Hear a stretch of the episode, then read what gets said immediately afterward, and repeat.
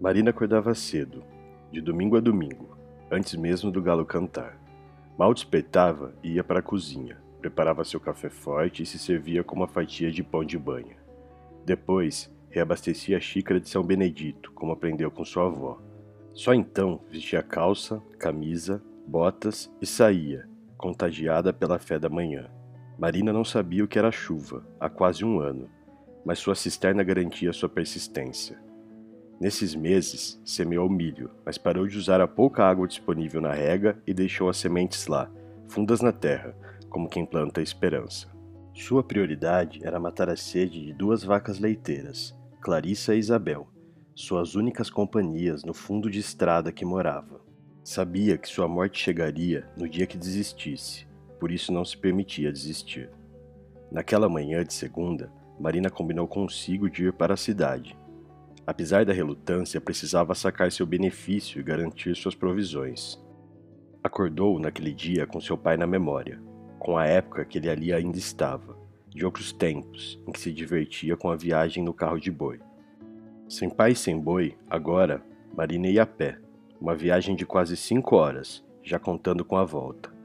Na sacola de vime, algumas bolachas de maisena, uma garrafa de água e seu documento.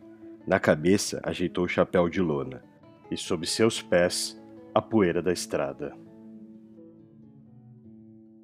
Após 40 minutos de caminhada pela trilha de terra, Marina chegou ao estradão, por onde passava raramente um ou outro caminhão. Dali era só contornar a Pedra Branca e seguir em linha reta. Apesar da idade, seu ritmo era constante e suas passadas eram marcadas com vigor.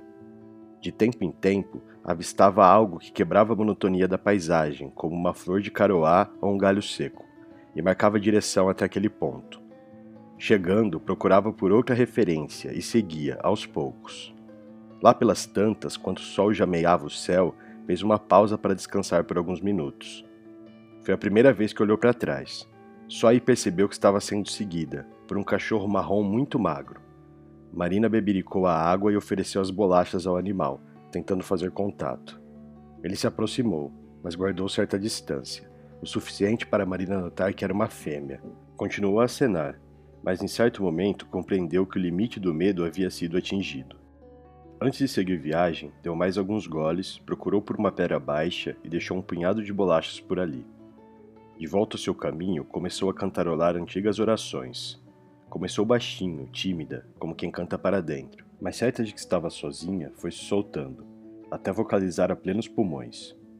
No ritmo da canção, o passo acelerava. Na letra da prece, a cabeça se desanuviava e nenhuma má questão encontrava morada. Marina chorou, lembrando de outros momentos em que as canções também foram entoadas. As lágrimas de Marina não tinham predileção pela tristeza ou pela alegria, Imperava ali a emoção de uma vida que parecia estar cada vez mais distante na lembrança. Quando o choro passava, ela sorria, e também não sorria apenas por felicidade, mas também por saudade. A vida sempre foi difícil, mas Marina agradecia por ser dona de suas pernas. Na emotiva distração, Marina chegou finalmente à cidade. Quatro ruas com edificações do final do século XIX. Na rua principal, um açougue, uma farmácia, uma agência dos Correios, um posto de saúde e uma pequena venda. Marina foi primeiro aos Correios, apresentou seu documento e sacou cento e poucos reais. Então foi à farmácia comprar seus remédios para hipertensão. Conversou um pouco com a balconista, que lhe contou, eufórica, de seu recente noivado. Deixou ali quase metade da quantia recém-recebida. Depois foi até a venda, onde notou as sacas de sementes cheias na calçada em frente. Rapidamente concluiu que o movimento estava fraco naquele mês. No zigue-zague dos corredores e prateleiras, pegou farinha, maisena, fubá, café, sal, um litro de óleo, dois quilos de charque, algumas verduras e foi ao caixa. Ao contabilizar, seu dinheiro não foi suficiente. Marina não entendeu o porquê, já que no mês anterior a quantia, no limite, havia bastado.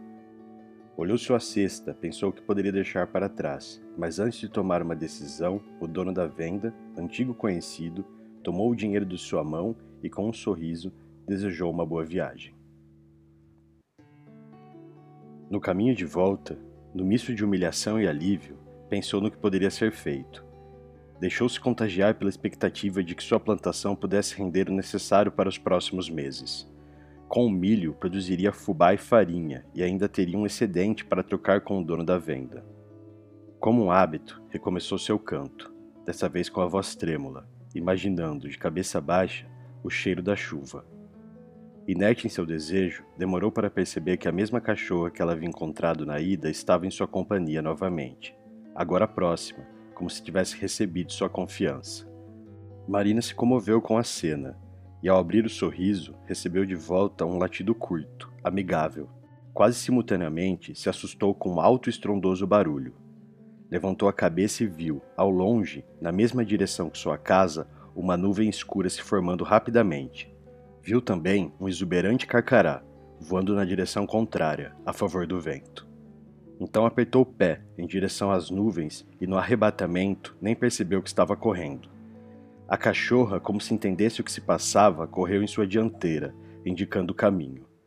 Marina acelerava, que nem sentia, mas notava, a cada metro que cruzava, uma brisa mais fresca em seu rosto. Horas passaram, mas Marina não cansava e poderia jurar que foram apenas alguns minutos até chegar à Pedra Branca e deixar o estradão para trás. Dali, conseguia ver mais claramente a turvação que cobria o céu se aproximando, e em pouco tempo, como quem mergulha pela primeira vez, estava sobre o forte aguaceiro. Continuou correndo, até chegar na porteira de casa e se lançar na terra molhada feito criança. A cachorra já estava à sua espera, rolando em uma poça d'água. Marina gargalhou ao perceber, sob a vista úmida, que sua nova companheira, na verdade, era branca com algumas nuances de cinza.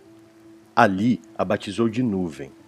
Ela sabia que nuvens são passageiras, como a esperança, mas se permitiu, uma vez mais, agradecer e acreditar.